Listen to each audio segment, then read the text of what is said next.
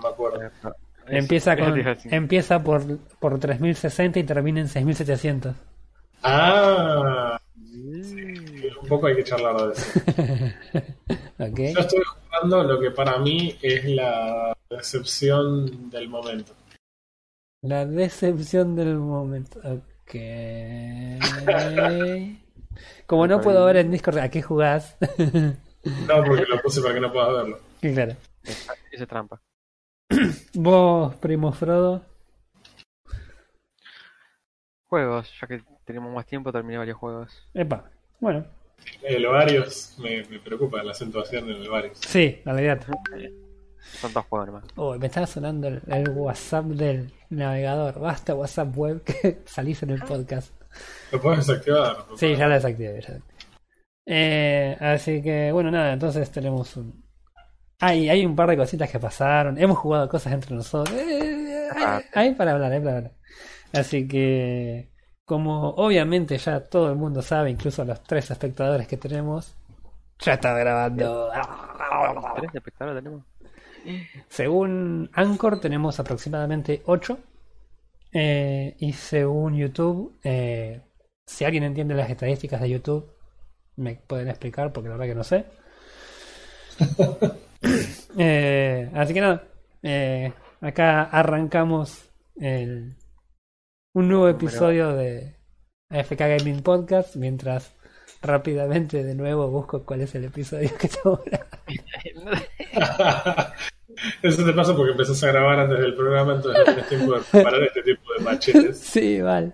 Aparte tengo anotado un montón de cosas en la hoja, pero no me anoté qué número de episodio es. Soy un tarado. Igual no te sientas mal porque hoy veía, por ejemplo, a, a Keralis Sí. y el chabón dice en un momento, "Oye, bienvenido, sí, episodio número... Estamos, en el busca. 45. Bien ahí, bien ahí. Gracias, secretario Frodo. Cinco del- Pagame. 45. Soy pobre. Este. Nada, eh, un montón, che. Igual este es, es- en realidad esta idea de ponerlos cada dos semanas es para dilatar el episodio espectacular número 50. Exacto. Donde vamos a poner escenas de desnudos. Claro, totalmente. Eh, Principal- principalmente de Rey, obviamente. ¿Por qué no?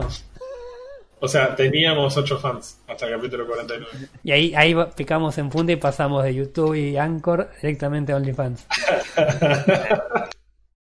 Y bueno, es el sueño del ingeniero. claro.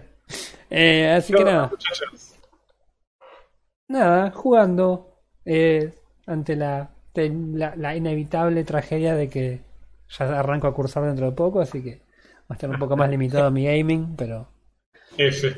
F. Bueno, Ya va a llegar ese momento en que le vas a decir a Roy, Roy, vamos a jugar a tal cosa y te dice, No, tengo, tengo un parcial. ¿Cuándo? El mes que viene. No importa. Así que nada, bueno, eso. Eh, así que no, nada, eso. Estuve jugando algunas cositas. Eh, estuvimos jugando en la semana, probamos un jueguito entre nosotros, un jueguito cooperativo. eh, que no lo jugamos mucho, pero el que jugamos fue bastante entretenido. la verdad que sí. Sí, sí, sí. No sé, no sé por qué no lo jugamos más después. Porque estábamos muy, muy cansados cuando nos conectábamos. Ya era tarde, pero no importa. Eh, no lo jugamos más porque... ¿Qué sé yo? Eh, eh, no, hablemos, hablemos de eso en algún Hablemos de momento. eso. hablemos. Me parece que parte de lo que tiene que ver con, con cómo es el juego también influye en el por qué tampoco es que lo jugamos tanto. Pero me parece que simplemente es un mal timing, a mí entender. Sí, Hay muchas cosas para jugar sí, en Sí, este sí, sí. momento. Eh, bueno, nada, no sé, yo el, el juego que sí estuve jugando que es técnicamente un juego para jugar otros juegos, Un cosas, emulador. cosas de gamer. Eh, no, no, porque no es un emulador, no es un software que me permite jugar otros juegos, es un juego que yo juego para poder jugar mejor a otros juegos. Eh, sin cheat. Pero a esta altura ya todos me dicen chitero, así que nada, qué sé yo. Oh, wey, yeah. Eh, nada, bueno, estuve. Nada, hace como dos meses estaba eh, por ahí. Encontré una nota de acerca de AimLab, un juego, software de Steam, que básicamente es un entrenador para, para juegos de disparo, para FPS. Y diferente a todos los que yo conocía, este era gratis y dije, ah, supera toda la, la prueba de Roy, así que vamos a jugarlo. Lo tiene en turnos y es gratis. Eh, así que nada, hace como dos meses que lo bajé, lo instalé, eh, empecé a investigar un poco de qué se trataba. Eh, Hiciste la, tarea, muy bien. Quería, quería investigar, porque básicamente el, el AimLab, como cualquier software que te permite entrenar en algo que tiene que ver con, con el- lo que es físico, porque no nos olvidemos que lo que es apuntar en un juego, sea como sea, es físico, es tu mano, es memoria muscular, es eh, tu habilidad de repetir patrones, de, ya sea de movimiento, de lo que sea, eh, y no deja de ser físico. Entonces, nada, no es que simplemente te conectas y decís, bueno, entrenamiento y clic, clic, clic, clic y automáticamente te vuelves mejor jugador. Eh, que sí es mi caso, ¿no? Pero bueno. Entonces, nada, investigué un poco a ver de qué se trataba y, y resulta que en realidad la gente que en general que lo ha probado habla bastante bien del, sistema. Eh, dan algunas pautas de algunos ejercicios, de algunos entrenamientos que tiene el juego que no son los más eh, eficientes o los que realmente no, no apuntan a entrenar algo en particular. Eh, cuando vos instalás el juego, lo primero que te hace hacer es una prueba de 3 minutos más o menos, que son, te hace hacer 6 ejercicios distintos. Cada uno apuntan a un determinado tipo de, eh, de habilidad que tiene el jugador, que en, en- para lo que es AimLab está dividido en, en seis categorías. Entonces te da un puntaje entre 0 y 100 eh, de cuál es tu habilidad cuando arrancas el, el sistema por primera vez.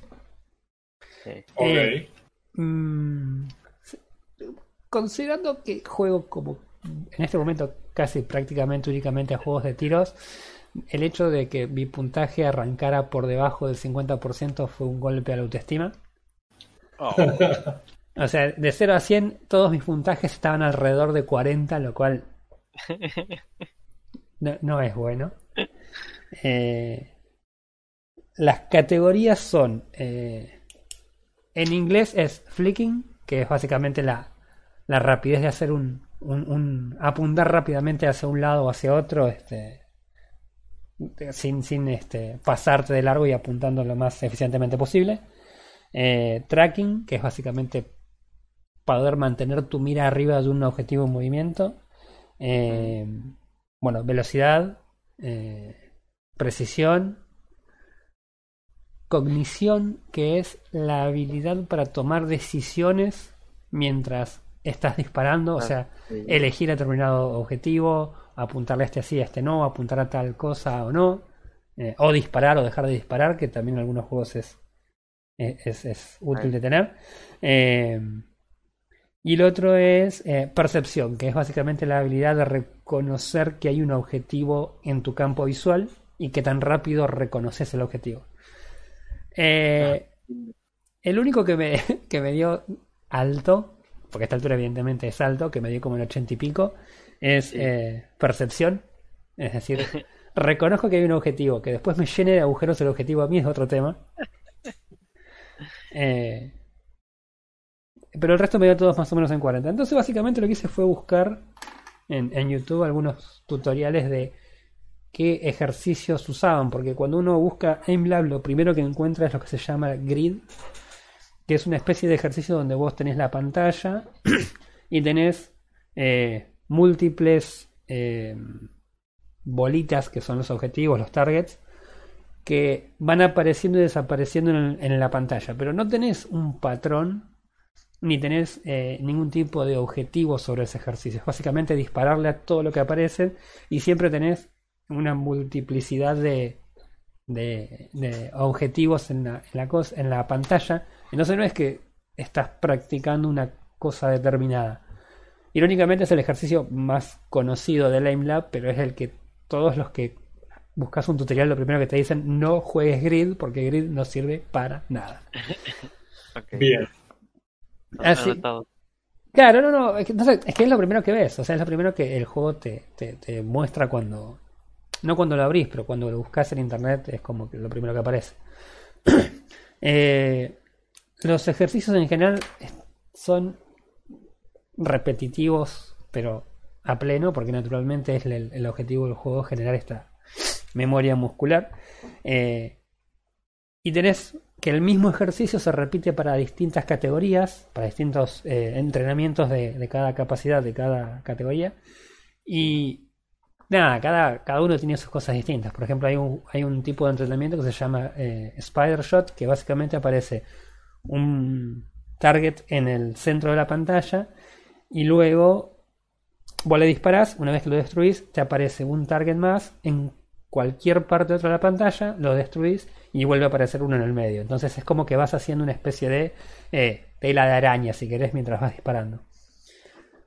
eh, entonces tenés varias versiones. Tenés, por ejemplo, la versión que es eh, de velocidad, donde los targets tienen no varía mucho el tamaño, pero eh, mientras más rápido le pegás, más rápido desaparece. Entonces vos tenés que ir aumentando la velocidad con la que adquirís el, el objetivo y le disparás y lo rompes. Tenés, por ejemplo, la versión que es de precisión, que arranca con eh, unos targets bastante grandes y conforme le vas pegando consecutivamente sin, sin errar los disparos, los targets empiezan a ser cada vez más chicos y se vuelven muy difíciles de pegarles. ¿Terminas con el sniper? En el real arma vos lo elegís, pero el, el, lo que cambia es el, el tamaño del target y la velocidad con la que aparecen y desaparecen. La idea de precisión es casualmente que sea difícil apuntar y que el target sea lo más chico posible. Algo que no aclaré. Todos estos ejercicios están pensados de modo que cuando vos vas jugando, eh, el juego va eh, midiendo tu nivel de habilidad y se adapta para que vos estés siempre en el límite de hacer las cosas mal, cosa que siempre se esté empujando un poco más y siempre estés jugando y apuntando al límite de lo que puedes apuntar. Este, por lo que siempre que entras a jugar, siempre estás entrenando, siempre estás en, en la situación de, de, estar esforzándote. No es que vas a entrar y vas a sentirlo fácil en ningún momento. Siempre est estás frustrado. ¿No? ¿No? Y como que si te va a frustrar esto, le pifiaste software. Claro, o sea, es, es como, no sé, salir a correr a la plaza y quejarte porque estás cansado de correr. O sea, y, sí, tiene una parte negativa, como dije, es recontra repetitivo.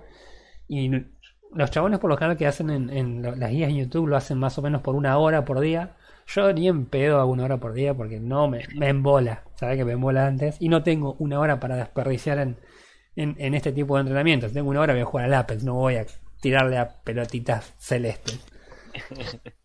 eh, así que... Nada, bueno, entonces básicamente estuve un mes, mes y medio más o menos jugando, intentando, practicando. Eh, y es re loco que de hecho he mejorado una banda en el Apex. Más que nada en lo que tiene que ver con la puntería, lo que es la, la, el juego en sí, nada. Es cuestión también de, de, aprender el. O sea, a lo que voy, cada juego tiene no solamente la parte de puntería, sino que también tenés la parte de. De, de, la meta del propio juego, que eso, obviamente, por más que tengas buena puntería, si sos un manco en el resto del juego, no, no sirve para nada. Pero, nada, es, es la verdad que es terriblemente gracioso darte cuenta de que de hecho entras al juego, ponele.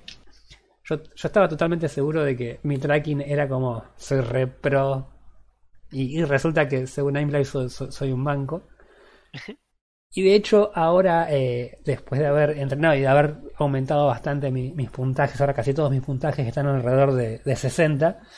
Eh, eh, es, es re gracioso porque de hecho puedo traquear a los chabones dentro de Apex y es como, ah, eso antes no lo podía hacer y ahora sí, epa.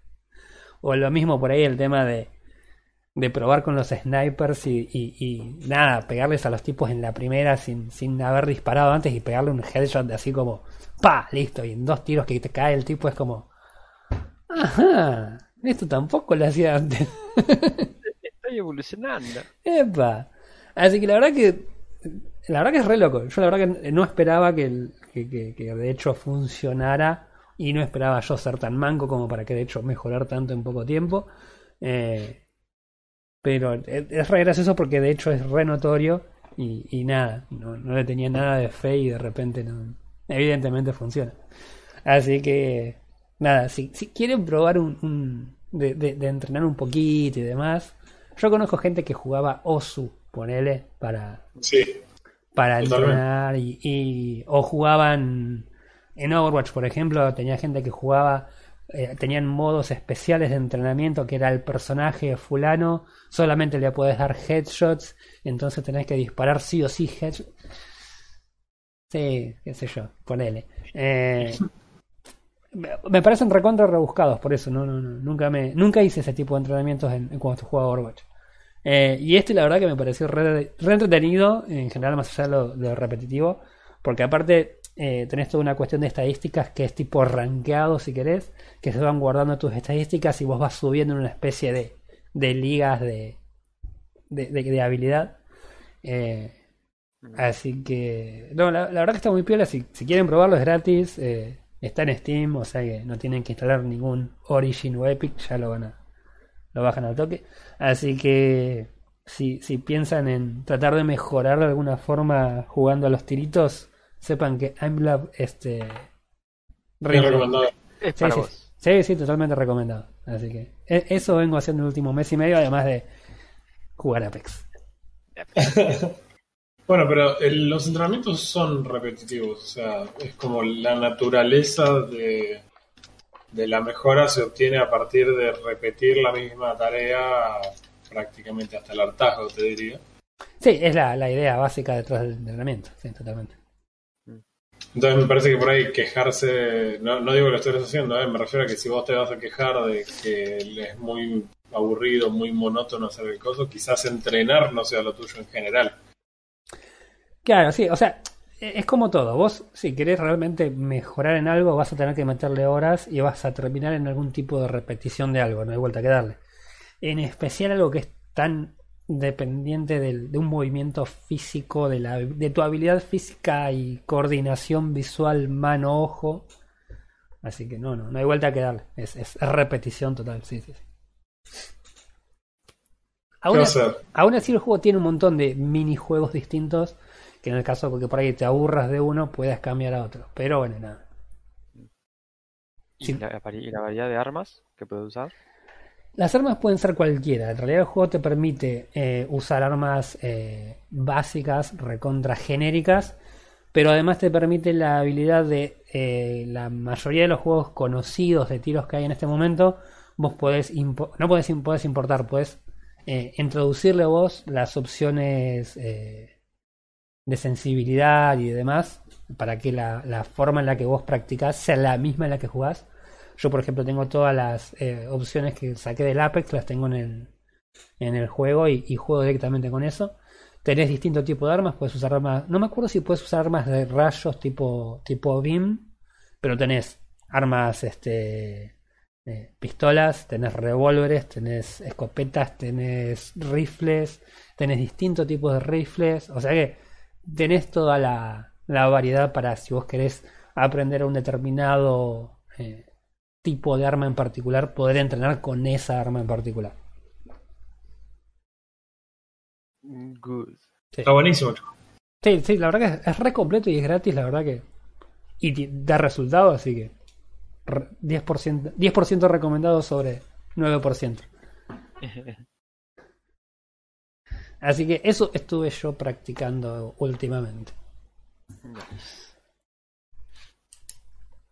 Yo, y yo me fui por otro lado, sinceramente. A ver. Yo terminé el Metro Exodus. ¿Otra vez? No.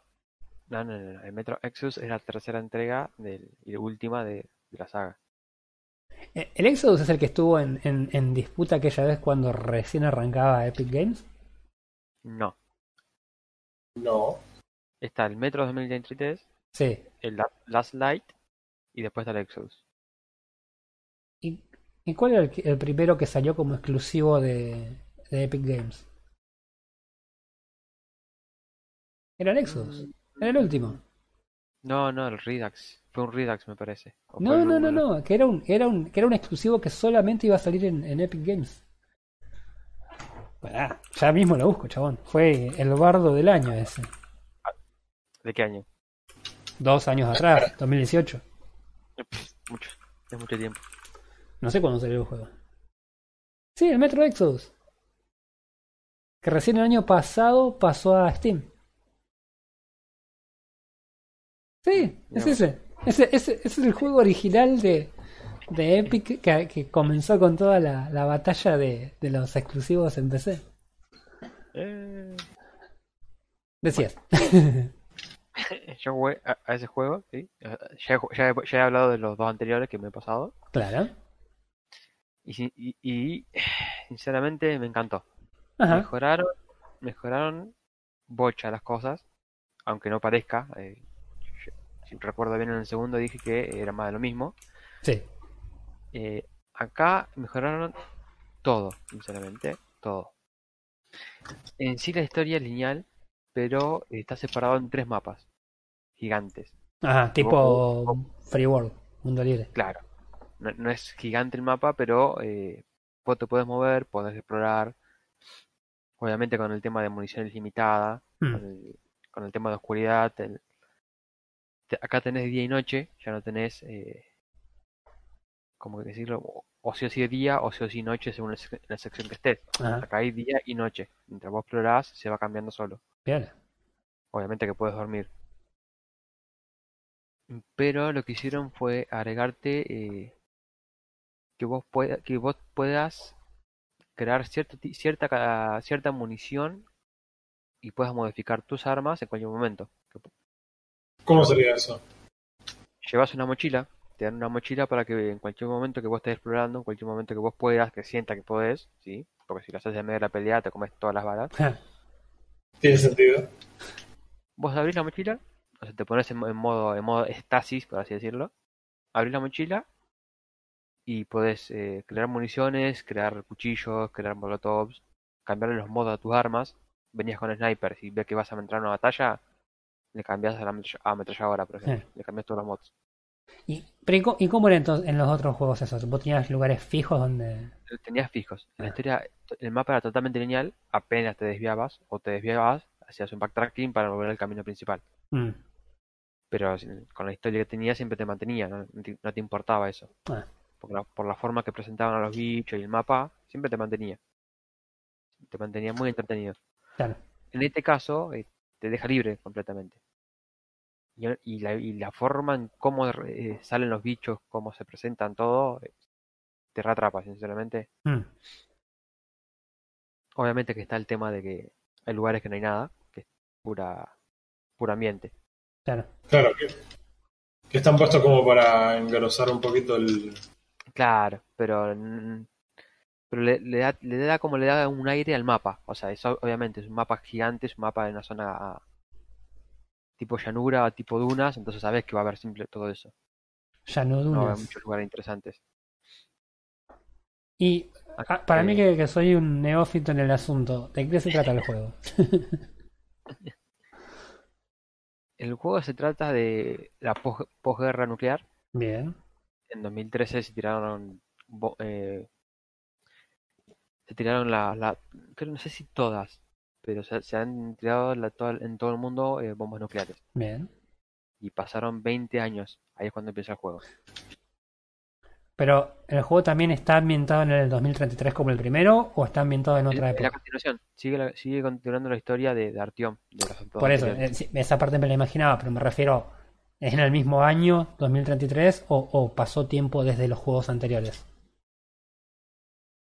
Eh, no lo explican, sinceramente, pero Ah. han pasado uno- uno- un tiempo.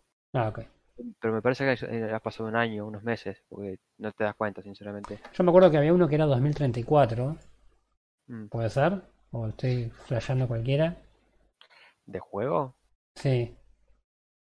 Que fuera un metro 2034. Que yo sepa, ¿no? No, ah, ah, mira. El Metro Exodus se ubica en el año 2036. Tres años pasaron. Ah, este me parecía. O sea, un, un año por juego. Bien. Bien. No, pensé de reunión por juego, pero ok. Ah, está bien. No, yo te preguntaba eso porque yo, mi pregunta venía por ese lado, si era la continuación, de qué se trataba la historia de este juego, no en general de todo. De este juego continúa la historia de Artyom saliendo de, de Moscú y buscando un lugar en donde no haya radiación, no haya bicho, no haya nada. Claro. Eh, por eso el, el nombre, Metro Exodus. Tiene sentido. Vos con tu escuadrón te escapás y buscas un lugar. Y bueno, te van encontrando con todas las problemáticas. En las cuales tenés que investigar los mapas, eh, conocer un poco la historia. Y si, Claro. te, si te pones a leer y buscar detalles y escuchar cómo hablan los NPC, eh, te dan pistas para encontrar cosas secretas, eh, mods de tus ítems y todo eso. Bien. De mi rodeada, digamos. Importante. Hay que estar escuchando el acento del NPC para poder encontrar el lugarcito. de vuelta, de vuelta al Assassin's Creed 1. ¿Y qué onda con, con lo- los mapas? Porque yo me imagino que una zona devastada por bombas nucleares debe ser como un poquito deshabitada. No me imagino que haya muchos NPCs. Em, en los anteriores sí, en este son más, eh, son ma- más bandidos que otras cosas. Mm. Son re- rezagados, no son, no son grupos gigantes. Son, a ver, pasaron tres años. ¿No? Eh, en ese tiempo la gente se reunió y pasaron cosas. Hay, hay cultos, por ejemplo. Hay cultos eh, religiosos ¿entendés? que no, no aceptan la, la- la tecnología Claro. por, por todo esto que pasó. Mirá, mirá lo que teníamos tecnología y mirá lo que pasó. Maldito Apple. Estoy pensando en los NPCs Ah, y están esparcidos, porque depende que, qué mapa explores. eh, hay NPC que son pasivos, hay NPC que son agresivos. Y bueno, no sabes, tenés que escuchar la historia, tener que prestar atención a la historia, cómo están vestidos. Porque si no te. te cagás a tiro con todos. Suena como que yo estaría jugando Metro Exodus. Bueno, pero el juego tiene el- el- este balance de, de moral, en donde si vas a hacer cosas malas, va a terminar con un final malo, y si haces cosas buenas, va a terminar con un final bueno. Ajá. Tenés si distintos finales. gente- dos, dos tipos de finales. Ah. Así que si matás gente, te- algo malo te va a pasar en el final. Bien. Si Ponele. lo haces, si, si lo haces como yo, que lo hice sigiloso, no quedando la mayoría, creo que habré matado dos en todo el juego. Sin contar a los bichos, ¿no? Los bichos los cagué matando, matando todos. Eh, mm, terminé con el final bueno. Mira vos. Qué bueno que sos. Good guy, Frodo. Creo que, creo que tuve aproximadamente 20 horas para jugarlo. Y no lo completé, comple- no lo hice completo. ¿Intentaste hacerlo completo y no pudiste? ¿O no lo intentaste siquiera? No, no lo intenté siquiera. Mm. El, el mapa, eh, al, al, tener, al, te- al tener que hacerlo tan sigiloso, tener cuidado de los bichos y encontrar de acá para allá, revisé ciertos lugares en el que daba curiosidad y, y otros no. Claro. Básicamente lo, di- lo disfruté. Sinceramente disfruté mucho el juego, por más que no lo hice completo- completionista, Mm. está muy, muy bueno. Y la dificultad, ponerle vos jugaste tipo sigilo, Normal. ¿no? La dificultad, por ejemplo, de las batallas y demás. eh, ¿Es complejo o es más tipo piu piu piu No, y eh, nada? Pi, pi, piu, no, no- no cambia mucho con los demás. Mm, Es eh, cobertura y, y disparar. Lo que sí tiene es que eh, si el enemigo no está mirando y vos te moves, sigue mirando al mismo lugar. ¿No te detecta por, por ruido te o cosas por el estilo? Detecta ruido, pero si vos te moves rápido entre medio del bardo, capaz que no te escucha. Entonces lo podés flanquear y, Claro. y hacerlo mucho más fácil. claro. ¿De qué año es el juego? 2019. No puede ser 2019. Dice Metro Exodus. Eh, ¿Dónde está? 15 de febrero del 2019. No es verdad, mira.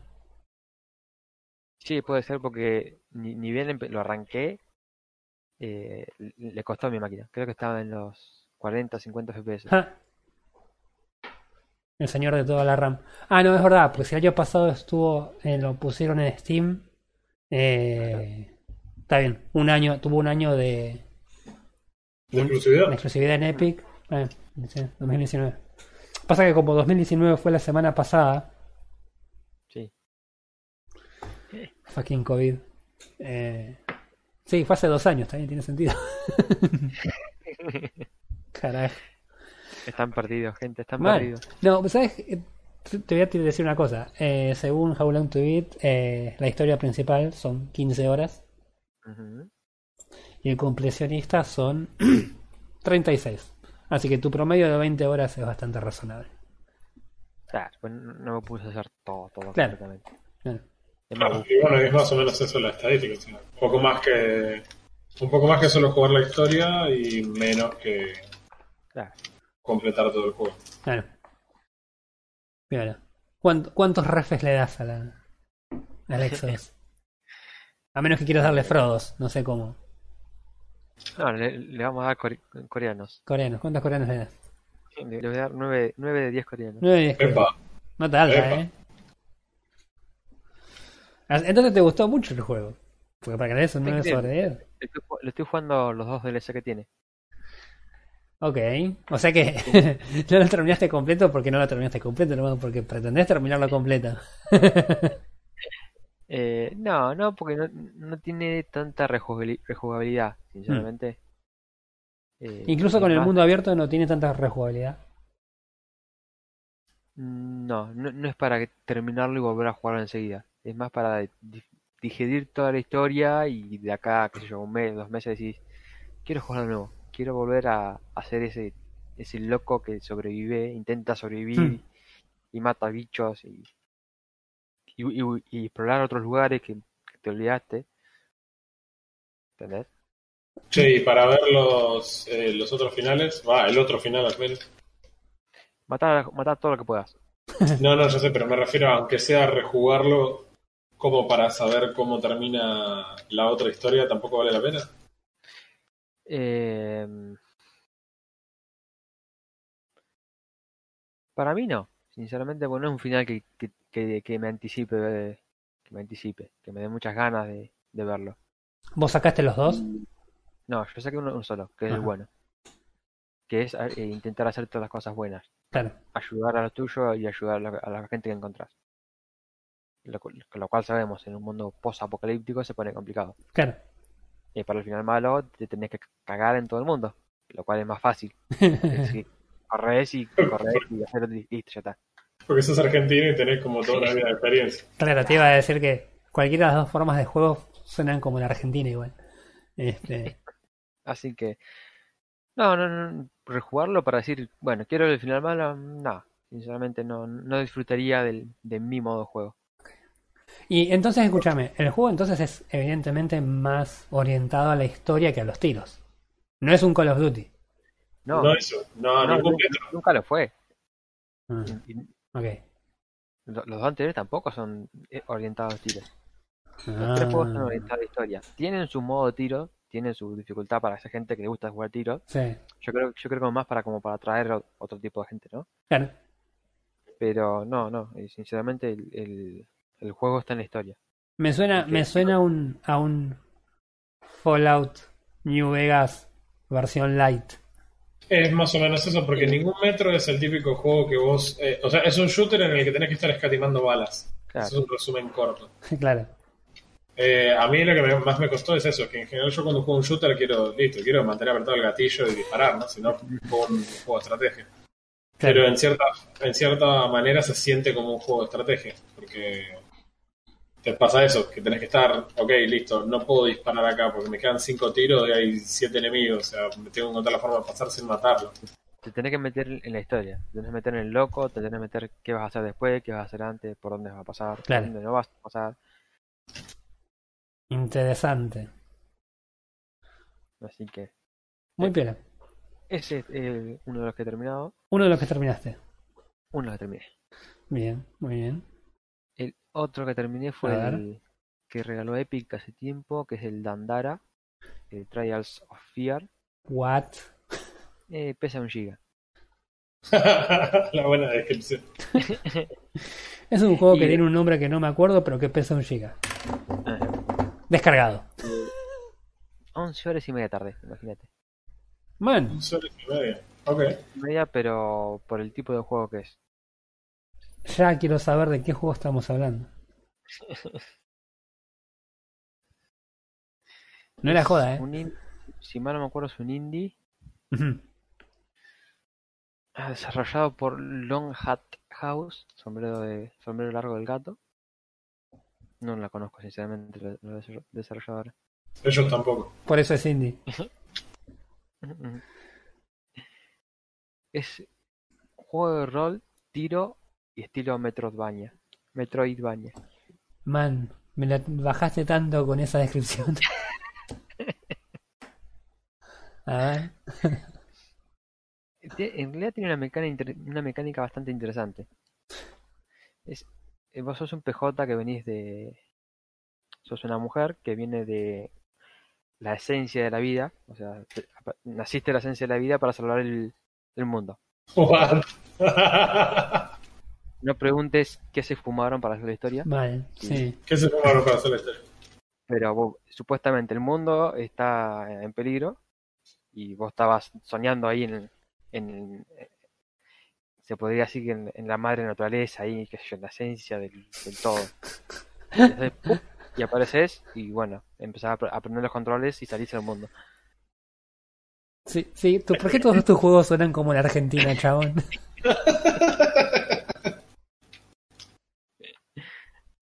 Lo que tiene este juego que es que vos no caminás ni saltás, vos te catapultás hacia las paredes.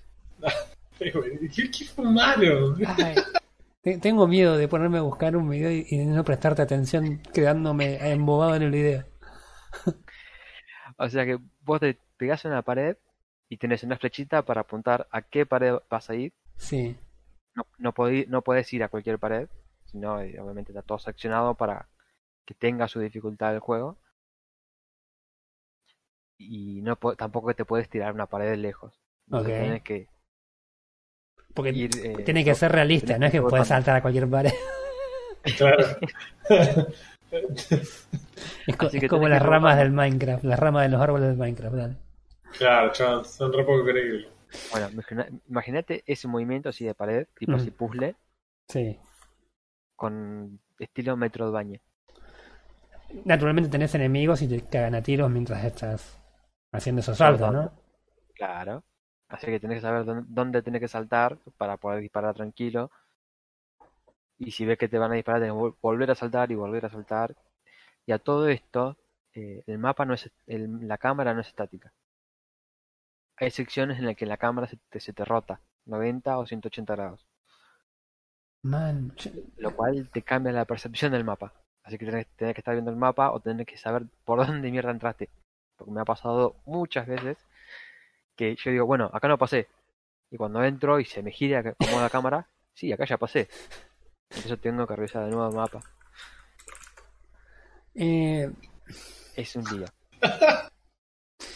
Mira, yo estábamos hablando de lo que era frustrante y lo que no, man. Ese juego suena como que debe ser un asesino de joysticks.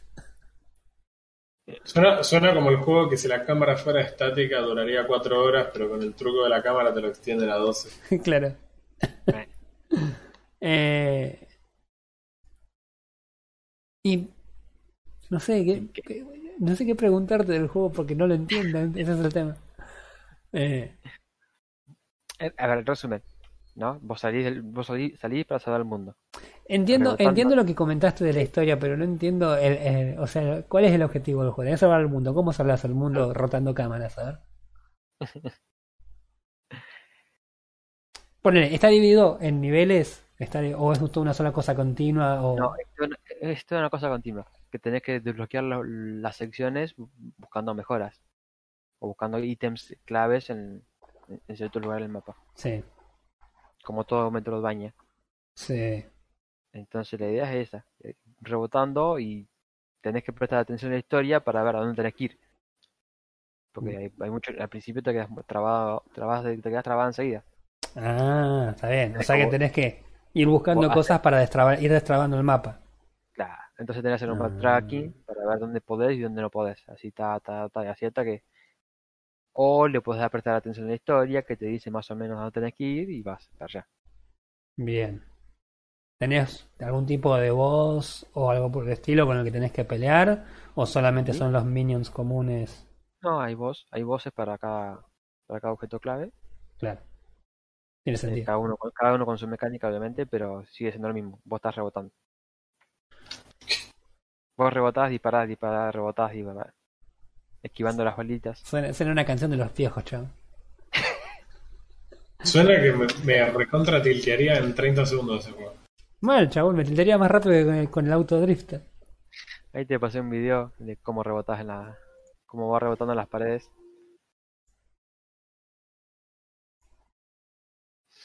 Este. Es, es, eh, es, es otra cosa, sinceramente. No es difícil, eh, eh, es largo.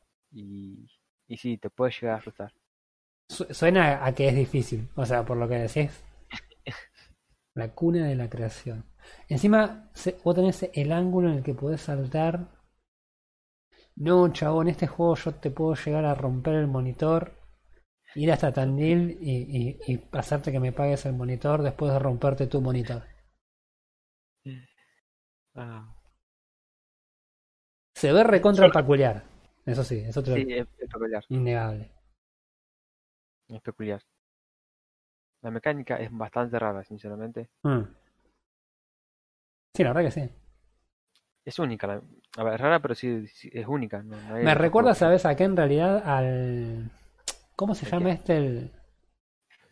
eh, Super Meat Boy, ¿es? Que también tenés Sí. que ir rebotando. Sí, A eso me, me recuerda. Podría llegar a ser. más o menos, sí. Sí. No, la verdad que es, es un juego que definitivamente nunca jamás en la vida. Es más, lo voy a marcar ahora en Epic para no bajarlo nunca, no, ni, ni por error. La, la vendía el loco. Se lo habían regalado, pero igual lo hacía plata. Así que mira vos. ¿Y cuántas horas dijiste que te llevó esto? 11 horas y media.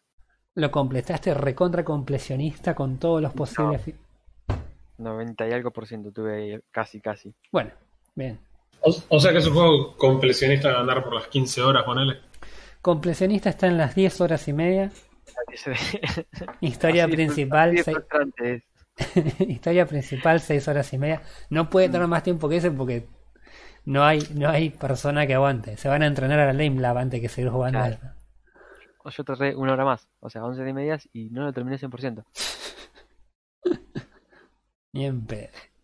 Y obviamente, a ver, eh, no volví para atrás. Y dije, si no llego al 100%, ni en pedo lo vuelvo a jugar para volver a ver dónde mierda me pedí algo. no me extraña. No terminaste el metro al 100% y te gustó. Claro. Bueno, el metro es otra cosa. Mira vos. Así que estos dos juegos jugaste. Qué bien, che. Ujú. Qué bien lo tuyo. Además del, del que jugamos entre los tres, obviamente. Sí, que tenemos que, jugar- tenemos que jugarle más. Tenemos que jugarle más a eso. Eh, No sé, porque ustedes putean mucho. mm, sí. ¿Qué? Perdón. Vos, vos, vos sos el primero que puteaste. Yo no me calenté. Yo me, en un momento me. A mí me pasó algo, no importa, no quiero spoilear eso porque lo vamos a hablar en algún momento. Y Claro. quizás incluso le, le dediquemos más tiempo antes de hablar de. Sí, e- e- eso, eso yo quería. Por eso yo no quería meterme en ese juego porque quiero que le dediquemos unas, unas cuantas horas más ah, antes de, de hacer una, una charla más, más elaborada. Igual le, le metimos un par de horas. Eh, yo lo que, lo que quería que, sabía- no sé si se enteraron que eh, hace como dos o tres semanas un, un, un chaboncito que estaba así como aburrido en su casa dijo, ¿sabes qué? Voy a solucionar el, los tiempos de carga del GTA Ah, eh, que tarda como 7 minutos en cargar. Voy a hacer ingeniería inversa en algunos archivos y resulta que, ah, mira, puedo hacer esto y ahora tarda un minuto en cargar. ¿Se enteraron? Sí, mejoró los tiempos de carga un montón y le pagaron. sí, es increíble. Eso es lo más copado. Le pagaron. eh, le pagaron por lo que hizo. Algo así como 10 mil dólares. Claro, el tema es el chaboncito este, eh, Toast, creo que se llama, el, el nickname del muchacho este. Básicamente lo que hizo fue encontrar una parte que estaba como, que era poco eficiente en el juego cuando cargaba. Eh, el mambo jambo programacional se los dejo a ustedes. Eh, básicamente lo que decían las notas era que parseaba mal un archivo JSON, que no sé qué cuerno es O Jason, sí. un JSON Eh, entonces, nada, el pibe este lo que hizo fue encontrar una forma más eficiente de, de hacer ese trabajo y reducía hasta en un 80% los tiempos de carga, lo cual es una locura, porque el juego es conocido casualmente por, entre otras muchísimas cosas, por tardar una hora y media en cargar. Eh, y nada, el pibe lo puso y se esperaba. No, sabía qué esperar el chabón porque podía ser, por un lado, eh, la gente de, Rockstar diciendo: No tenés derecho a editar mis archivos y a tocar ese tipo de cosas, baneado, no jugás nunca más. O podían ser copados y decir: Oh, mirá que piola, amigo. Entrega el código, amigo, que lo, que lo metemos acá. Y fue lo segundo, fue lo segundo. Y en cuestión de semana y media, los tipos tomaron el, la solución a este muchacho, la implementaron, sacaron un parche exclusivamente para eso. Eh, y le pagaron al, al, sujeto 10 mil dólares exactamente, que es un premio que la gente de Rockstar tiene reservado para los eh, la gente que contribuye con eh, errores de seguridad vital en el juego o en, el software, pero en este caso dado que era una cosa que era una mejoría en la calidad de vida del juego que valía la pena, también le pagaron la, la moneda. Así que de acá los próximos, al próximo año vamos a tener dos millones de personas revisando el código. Lo cual siempre es bueno. ¿Cómo, ¿Cómo haces eso? ¿Cómo programas un juego que tardes y no, te das cuenta? Capaz que, o sea, el juego tiene unos años ya, no sé si sabías. y capaz que en los años, viste, hay cosas que se fueron actualizando y que finalmente desembocaron en alguno de los problemas actuales. No siempre te lo vas a encontrar de movida el problema, digamos. Claro, el problema... Las soluciones siempre son pavas y... Claro. Siempre estás muy ocupado con otra cosa. No tienen un dev realizando eso. Tienen al chabón laburando en Red Dead 2 hace 10 años. Claro. claro, el pibe no tocaba un, archivo de GTA hacía como 7 años. Claro. No, lo que decía el, lo que decía el muchacho que hizo, que, que, que encontró esta, esta mejoría, eh, lo que habían hecho supuestamente el, el parseo este, que no sé qué será el parseo, lo que le llaman el parseo los, los programadores, lo que decían es que funcionaba en archivos pequeños con el juego, entonces no había problema. El problema se daba cuando el, el archivo este JSON empezaba a crecer en tamaño y el tipo de operaciones que eran no crecían linealmente con el, con el tamaño del archivo, sino que crecían no sé si exponencialmente o geométricamente. Entonces, por eso se daba que cuando el archivo este empezaba a crecer un poco, los tiempos de carga se empezaban a hacer mucho más largos, al punto de llegar a tiempos de carga de como 6 minutos, 7 minutos. Pero era que si los tipos hicieron pruebas con archivos más pequeños durante la etapa de desarrollo, no se iban a encontrar con un, con un chabón que tenía el juego corriendo hacía dos años. Claro. Entonces... Eso, eso tiene sentido. O sea, pero bueno, dentro de todo, Rockstar hizo que cuando el archivo sea muy grande tarde en cargar, ¿no? Como la gente de Project Red, que si era muy grande se te brequeaba el juego y no podías Como otras de... claro.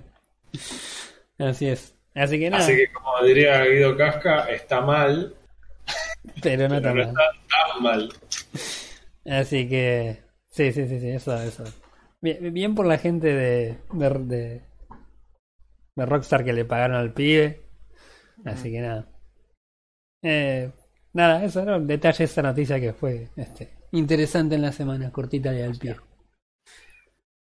Parece perfecto. Yo estoy jugando una cosa. A ver. Maravillosa. Estoy jugando una cosa que me habían vendido como que era la nueva cosa maravillosa, el nuevo gran juego, el indie escandaloso que la está rompiendo en Steam en este momento y qué es lo mejor que te puede pasar. Y la verdad que no podría estar menos de acuerdo.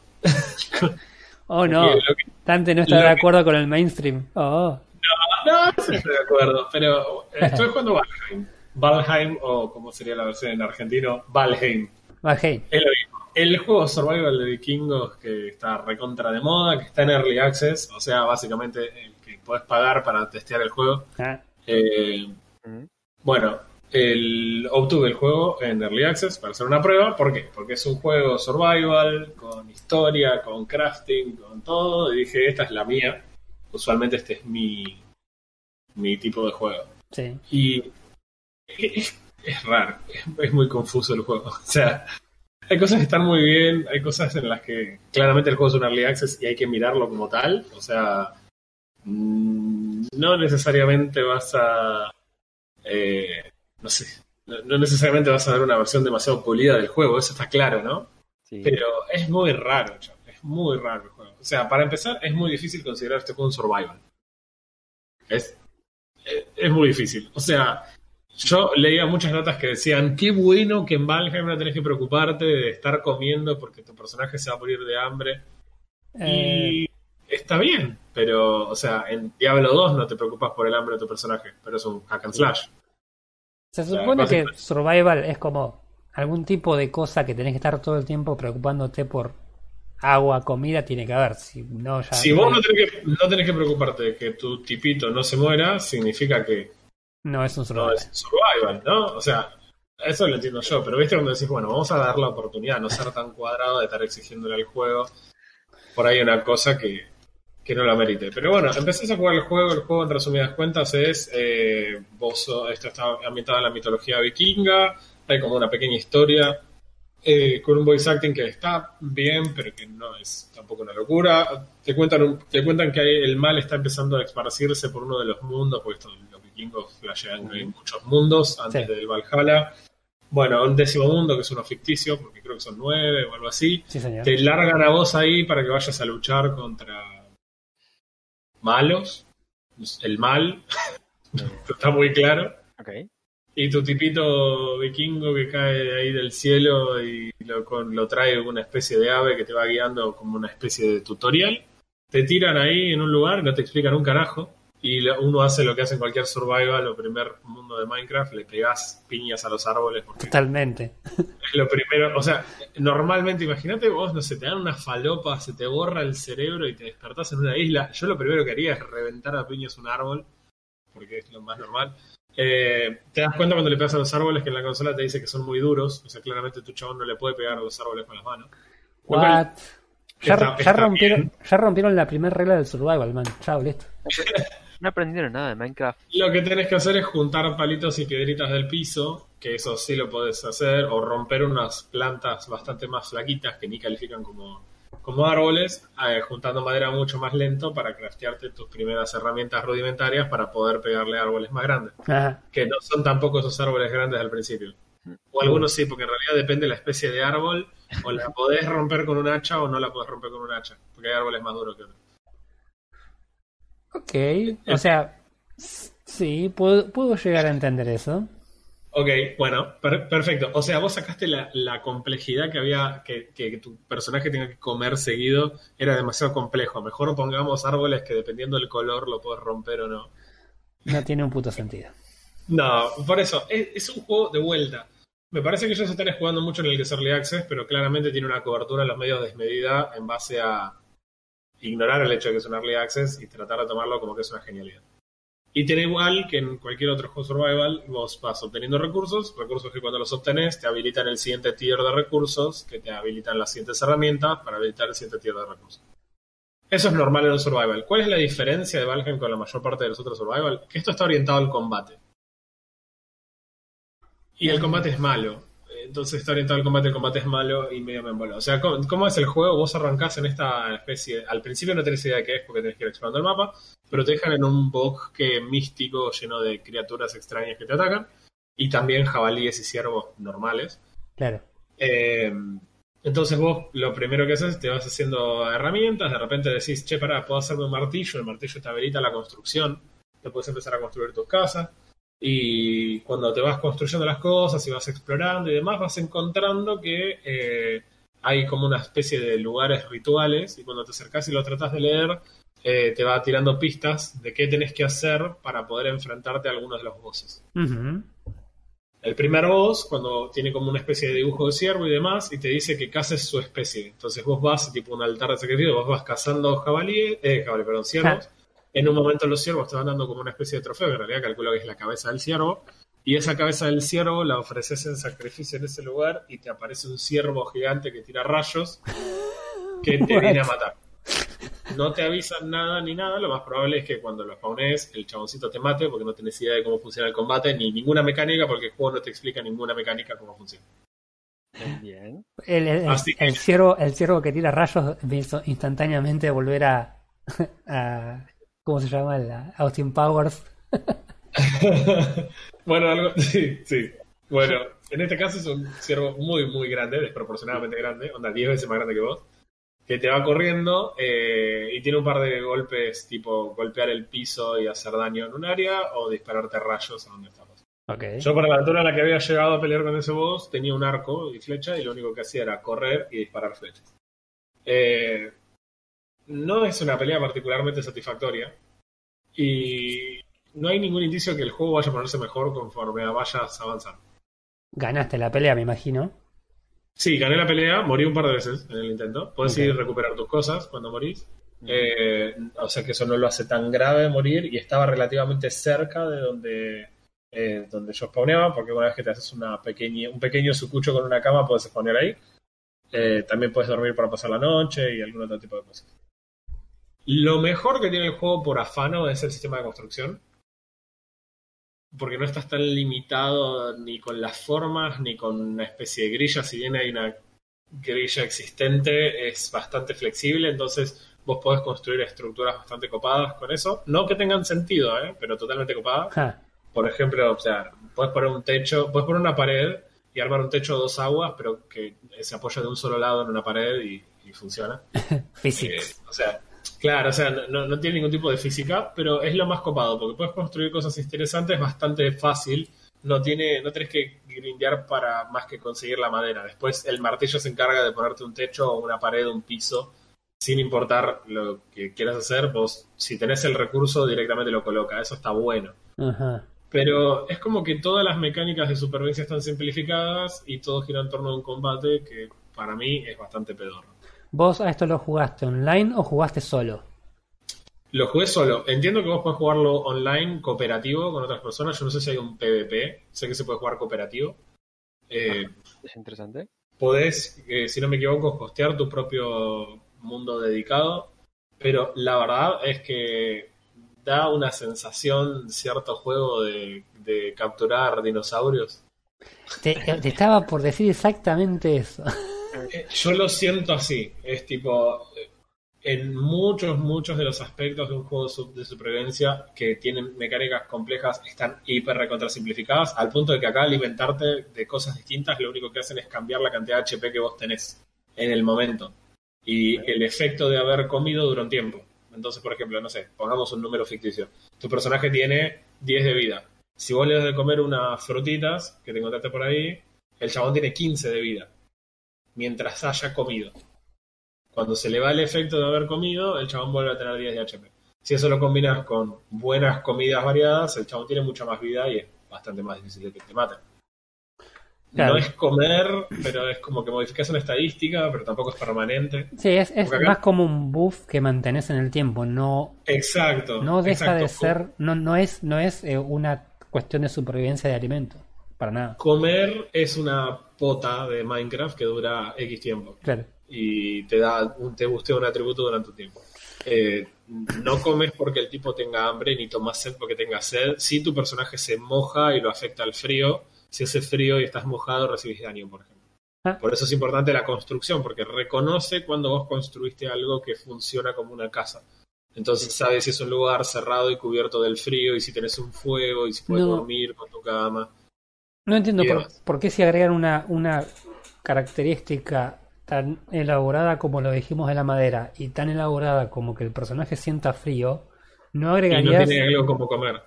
comida, sed o algo por el estilo, porque no tiene sentido. No, no, no. Hay muchas cosas que son raras, que no sé si es que hay una, un roadmap de cómo van a trabajar con estos features en el tiempo. Eh, la verdad que lo desconozco. Mm, Tampoco estoy muy interesado. También me impactó muchísimo el hecho de que, no sé, algo me decía que este juego, por lo que contaban y demás, sin haber visto mucho video ni haberle prestado demasiada atención, me imaginaba que esto era Unreal o algún engine así, y cuando vos te metes a jugar te das cuenta que se ve como un juego de PlayStation 2, sin exagerar. Pero sin exagerar, ¿eh? Búsquense un video, se Sí, ve yo lo vi. todo absolutamente pixelado.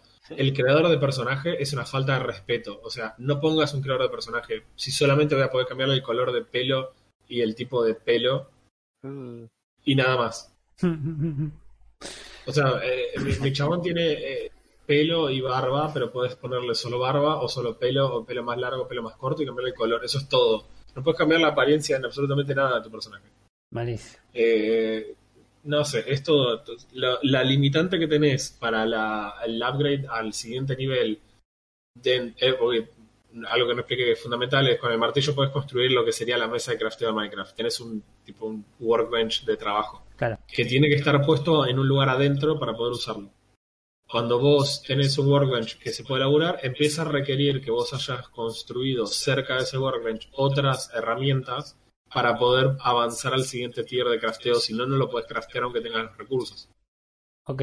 Por ejemplo, tenés que tener eh, un lugar en donde procesás los cueros de los animales, si no, no podés pasar al segundo tier. Pero el juego no te lo explica de ninguna forma. Tenés que estar obligado a googlear cómo carajo haces para construir el coso que no que te figura en gris. Y vos decís, tengo todos los materiales, pero no lo puedo hacer. Y te figura una estrellita con un 2 y no sabes qué significa. Claro, te iba, te iba a decir que la mecánica esa está buena, tiene sentido en un juego survival, pero no tiene sentido si no te lo explican porque te puedes llegar a pegar una calentura terrible porque no puedes craftear lo que se supone que tenés. Claro, aparte como el juego no te explica demasiado lo que vas a necesitar en el paso siguiente, tampoco tenés idea de cuándo la casa que te existe eh, tiene el tamaño correcto. Porque es tan fácil sacar madera como pegarle con el hacha a todos los troncos que te cruzas y listo, tenés un montón de madera. Y como parece haber una cantidad infinita de madera de lo grande que es el espacio y la cantidad de árboles que hay, te parece que vos podés expandir hacia una casa gigante. Pero al principio, en cualquier juego survival, uno se hace el sucucho chiquito donde quiere pasar su primera noche. Claro. Eh, y acá parece que es ridículo hacerlo. Porque lo que hagas enseguida lo vas a tener que demoler, porque enseguida el workbench te va a pedir una cosa más y no vas a tener lugar para hacerlo, entonces vas a tener que demoler la mitad de la casa para poder hacer la vuelta. Demolerlo es agarrar el martillo y apretar el clic de la ruedita, mirando al objeto que no quiere destruir. Es rápido. Sí. Pero tampoco te retorna todos los recursos. Y además tienes otro problema, que es que tu personaje tiene una capacidad limitada de peso que puede llevar. Entonces vos construís, construís, construís, vas, buscas más madera, construís. Cuando después demoles eso para reconstruir, tu tipo se mata llevando las cosas. Entonces tiene un montón de problemas que yo digo, la verdad que no los puedo entender. Eh. ¿Y, no podés construir en otro lugar? Sí, puedes construir en otro lugar, pero ¿qué vas a abandonar tu base porque ahora necesitas más cosas? Tenés que mover todo lo que vos hiciste para previar tu workbench de Tiger. No, pero construir cerca, o sea. Entonces empezás a decir, ok, listo, para la próxima casa me hago un galpón, ¿entendés? Porque total. Y en cierta forma es como que el juego te dice, hacer galpón. Hay gente haciendo la Torre Eiffel prácticamente en escala real, eh, pero todo construido de madera y cueros, que es lo que puedes usar cuando construís en, en Valheim. Y la verdad que, no, no sé, no termino de entender, les soy honesto, no termino de entender cuál es el furor con el juego. Yo quiero creer que hay un momento del juego al que yo todavía no llegué, en el que el juego se pone zarpado, pero la verdad que el, el combate es paupérrimo. Es nivel hack and slash la dificultad del combate. Es apretar el clic hmm. para cargar un arco y soltar, o es el apretar el clic para pegar con un golpe y no hay más que eso. Puedes hacer un rol atrás para esquivar, eh, pero eh, bajo ningún concepto esto es un combate aceptable para decir es un juego de acción. O es un juego hack and slash, pero tampoco es un survival porque no tiene las mecánicas. Sí, me da, me da la impresión que es como un híbrido entre lo que debería ser un survival y lo que es el, el Dauntless o el, o el Monster Hunt, Hunter, no sé cuál cómo se llama. Claro. Entonces es como una cosa en el medio que no es ni una cosa ni la otra, entonces tampoco es buena en ninguna de las dos cosas que quiso hacer. No es buena, ni es muy original, ni, ni básicamente nada. O sea, lo que yo creo es que los chabones agarraron, la quisieron sumarse a la oleada de la fama que tienen los juegos, los, o las series, las películas relacionadas a vikingos y los juegos asociados a los vikingos. Y se agarraron de ahí y metieron un juego que más o menos podría ser catalogado como un survival, que más o menos hay elementos de construcción, que más o menos hay combate. Eh, y, juntaron todo eso y la gente está muy metida con los vikingos y le gustó, porque yo honestamente no le encuentro una cosa positiva al juego. Me, cuesta mucho trabajo. De vuelta, y pienso que puede ser que a mí no me gustó porque no llegué a un punto en el que el juego está bueno, o puede ser que simplemente muchos de esos aspectos hoy estén muy verdes porque el juego está en early access. Claro, eso es lo que te iba a decir. Que también hay cosas, por ejemplo, el tema de, las indicaciones acerca de lo que tenés que hacer y cómo hacerlo, se le puede llegar a atribuir a la, al Early Access. Pero hay cosas que no, hay cosas de decisiones que son de, de decisiones de- del juego que no, de diseño. Claro. ¿no? Lo que pasa es que eh, te, te pasa esto, por ejemplo. El, lo que sería el tutorial, en realidad, es de esta forma. Vos te acercás a tratar de hacer una cosa o llegás a un determinado lugar y este pájaro que te trajo volando y te tiró ahí, Ja. aparece, te habla, te explica alguna cuestión y después se toma el palo de vuelta. Entonces, ¿qué pasa? Eso no pasa hasta que vos no lo digas. Claro. Imaginemos ¿no? que, hay, que el, el pájaro te encuentra al principio donde vos le estás pegando al árbol y el árbol te- es muy duro y no lo puedes tirar. Entonces te aparece el chabón y te dice: Hey, ¿viste que ahora no puedes tirar el árbol? Eso es porque tus manos están hechas de hueso y de carne. No vas a romper un árbol así. Pero si vos te haces un hacha, eh, y bueno, con ese hacha por ahí podés romper este árbol. Quizás no. O sea, What? depende del árbol No, y se va, ¿entendés? Adiós. Y, y no es que él no es ni siquiera on rails, que por ahí en este juego sería productivo, que te diga, bueno, mira, anda y, y pegale a este árbol. ¿Ves que no Claro. lo puedes pegar? Ok, ahora pegale a este otro. ¿Ves que este sí lo puedes tirar? Bueno, con la madera de este árbol, hacete un hacha que vas a poder tirar ese árbol que está allá. Joya, ahora sabes juntar madera. Ahora te voy a mostrar para qué sirve la comida. No te guía en nada, te- no te guía en nada. De hecho, la interfaz no te ayuda tampoco al no guiarte en nada esperan a que vos vayas explorando por motos propios porque tampoco hay nada que te fuerce a explorar. No hay razón alguna para salir de tu casa porque no te vas a morir si no vas a cazar. Cazas jabalíes porque te hiciste un arco y querés encontrar algo que dispararle, pero Claro, es que no- el te dice andá y caza jabalíes, porque no me voy a morir de hambre si no cazo jabalíes. Sí, no, no, no, o sea, no tiene tutorial, no es intuitivo y lo que está dando no funciona. Hay cosas que ponerle que son copadas, que, que capaz la mecánica que más me divirtió es la siguiente. Cuando te haces el fueguito y armás el coso para cocer carne arriba del fuego, si vos cazaste un animal y la carne la pones a cocinar y no la sacás en el punto justo, que tiene una hace como una especie de destello y un humito particular para sacarla, se te quema y se convierte en carbón. Entonces, ¿qué me pasaba? Yo ponía a cocinar la carne, me iba a hacer algo random, volvía y encontraba, sacaba las cosas, seguía mi vida. Y de repente era como que buscaba la carne y decía, ¿pero qué onda? Si yo había cocinado, ¿por qué no fue comer? ¿Y este carbón de dónde salió? Asado Simulator. Entonces en un momento me quedé mirando la carne, como un enfermo, claro, sin un fernet en la mano, pero estaba ahí mirando la carne y de repente vi que había un punto en el que la podía sacar y que si no se quema.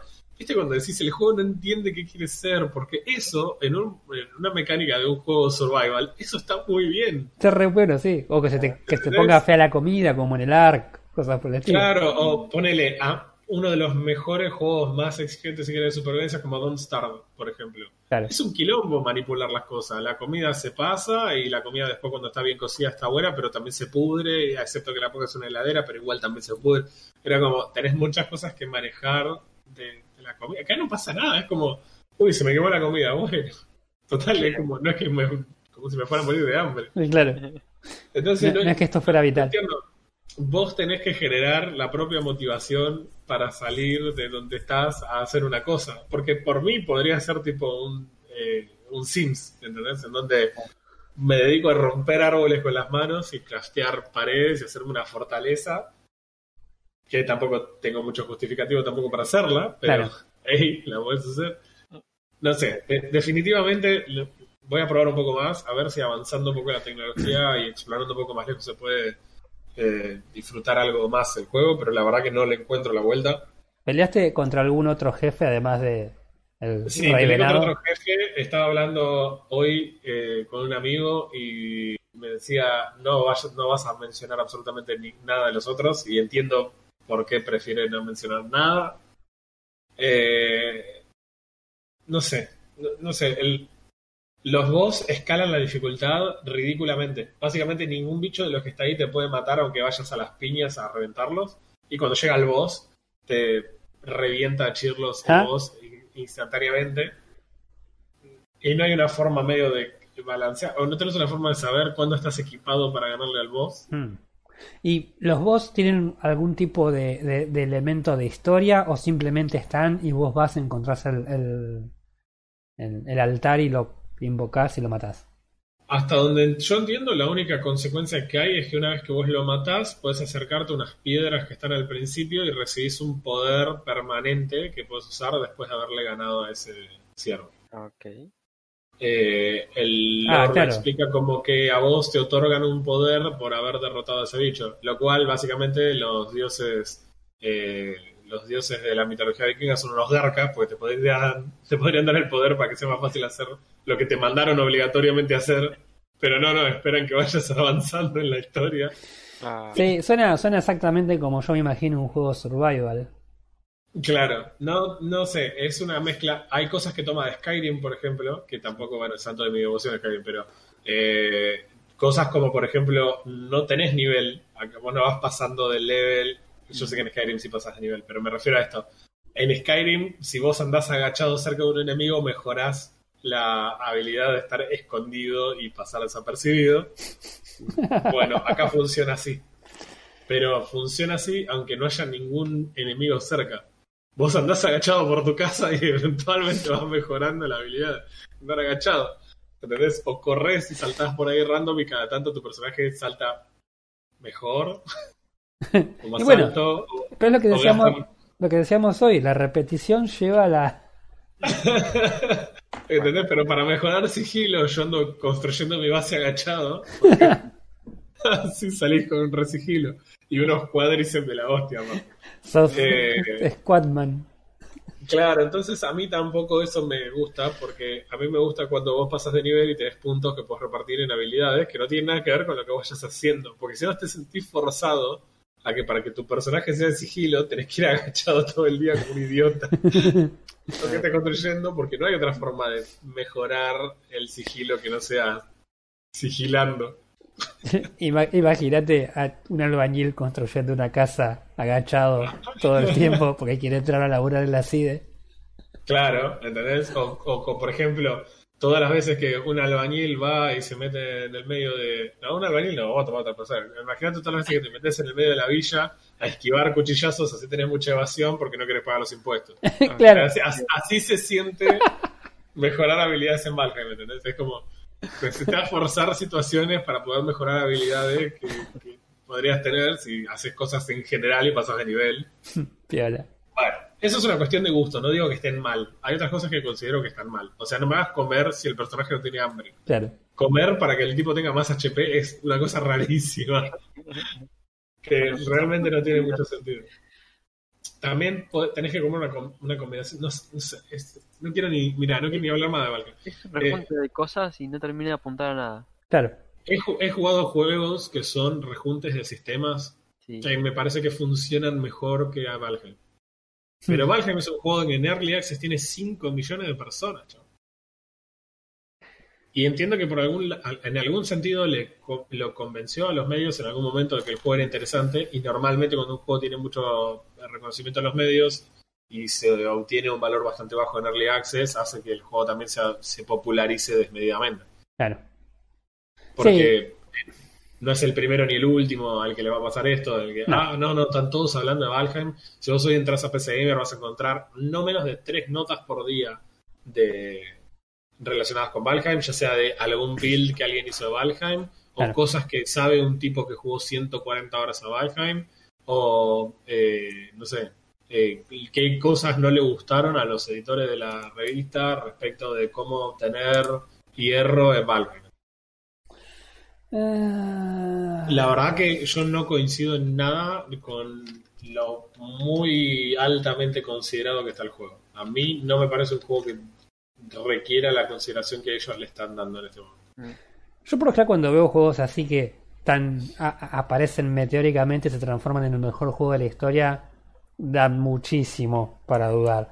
Eh, Demasiado. yo reconozco que sigo jugando a Apex, pero Apex se, Bueno, se pero- hizo, se hizo su, su, su juego. Pero ponerle lo que es... estuvo terminado. A ver, Apex estuvo terminado. Pero aparte tienes otra cosa, que es Claro. eh, cuando salió Apex, eh, todos fuimos muy escépticos. Sí, Porque, porque EA, porque veníamos de, de que estos mismos mamotretos nos dieran unos fracasos gigantescos. Battle Royale de una. Claro. ¿Entendés? Y claro, otro Battle Royale, necesita el mundo otro Battle Royale, Claro. no hay suficientes ya a esta altura. Y era como, nosotros fuimos totalmente escépticos y Sí. somos recontra críticos de, de las cosas que jugamos en general. Mm. Las que están buenas y las que no. Y hay veces que también admitimos el hecho de que jugamos juegos que no están tan buenos, pero Sí. que nos copan y los jugamos igual. ¿Cuál es el problema? Claro. Al final del día, eh, nuestro laburo, si querés mirarlo así como un laburo, es divertirnos con lo que jugamos. No, no trabajamos por una revista y nos están obligando a jugar un juego. Claro. Sí, sí, totalmente, Eh, totalmente. Entonces, también al final del día, el juego puede ser una cagada, que si te divierte, bienvenido sea que lo juegues y que la pases bomba con el juego. No, no, Así no viene que- por ese lado nuestro tema. Pero realmente en este juego me pasa eso. Yo cuando leí de qué se trataba el juego, cuando dije es un survival, orientado así, con historia, todo, digo, me cierra, pero por todos lados, Yo- chequeó todas mis casillas. yo cuando Le leí-. Cuando leí Survival Vikingos dije, oh, sí. Vi un video y dije, no. ¿Sabes que no? ¿Sabes que Pero no? honestamente me impactó. Yo no soy un tipo que priorice la forma en la que los juegos se ven. Pero, man, se ve como si fuera honestamente de PlayStation 2. Yo me acuerdo. polígonos de, de Lara no le envidian nada. ¿eh? Yo me acuerdo de otro juego que se veía como de PlayStation 2. ¿Qué habrá sido ese juego? Mm. Mm. Hace rato que no lo mencionamos, pero solamente para dejarlo, para recordar que odiamos Valorant. Nada más. Ah, sí, bueno, definitivamente. Eh, este juego se ve peor que Valorant. Sí, Se ve Ah. notoriamente peor que sí, sí, Valorant. sí, sí. No, no hay ninguna duda al respecto. O sea, es un juego bastante, bastante feo. Sí. Eh, Imagínate que es suficientemente feo como para que me haya llamado la atención lo feo que se ve el juego. Sí, yo las imágenes que vi eran, no eran de buena calidad. No sé si eso también se puede llegar a atribuir al, al Early Access o no, pero No creo, no creo, porque vos en Early Access en general lo que tenés, y acá corríjanme si a ustedes les parece que no es así, en Early Access en general lo que tenés es juegos que por ahí se ven mejor que lo que performan. Por una cuestión de que en Early Access no tienen tiempo de optimizarlo, entonces hacen que el juego se vea lo mejor que puedan, y en general eso también significa que lamentablemente el juego no corra bien. claro. Acá el juego vuela. Vuela, anda a 4000 FPS, y sí, obvio, si corre en un emulador de Family. Claro. Claro. No funciona porque está todo a mitad. O ni siquiera. No, Eh, y los, los sistemas ni siquiera son el problema de esto. El problema acá claramente tiene que ver con que. O sea, las decisiones del sistema son de diseño, no de ¿quién, ejecución. quién, ¿Quién desarrolló esto? No sé, no lo quiero saber. Yo sí.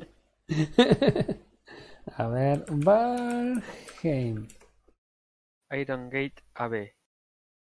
Con What? editores de Coffee, con editor de Coffee Steam Publishing. No sé qué. Iron Gate. Iron AB. Gate eh, no son los amigos de... Iron Gate AB Studio. No, no sé quiénes son. No, ni- No me suena. A mí me suenan, pero no sé de dónde. No, Valheim Wiki no, no me interesa Valheim. Así que, bueno, nada. Veo que has, has jugado un juego que no te ha... No te ha No, cerrado. lo, lo- lo compré, de hecho. Lo compraste. Y en Early Access. Ah, ¿Qué, qué, qué, se, qué ¿Qué, dijimos? qué diría? Claro, ¿qué diría? No pre-orders. Remember, no pre-order. claro. No La verdad es que me- me pareció que por ahí era una cosa interesante para probar. De hecho, lo, lo probé pensando justamente en el podcast. Y, y hoy por hoy me siento absolutamente decepcionado con lo que encontré. Me siento absolutamente decepcionado con el hecho de que haya tenido el nivel de cobertura y la crítica tan positiva que terminó teniendo. Honestamente, yo no la comparto en absoluto. ¿eh? Claro. Yo la verdad que no te puedo dar una crítica porque no lo he jugado, pero por lo que yo vi, por lo menos no me, no, no me cerraba. La promesa que hacían era como. No, no, se- no veía que se pudiera cumplir lo que, lo que prometían y bueno, nada. Acabas de este, aclarar todas mis posibles dudas. Uy. Así que, bueno, no sé.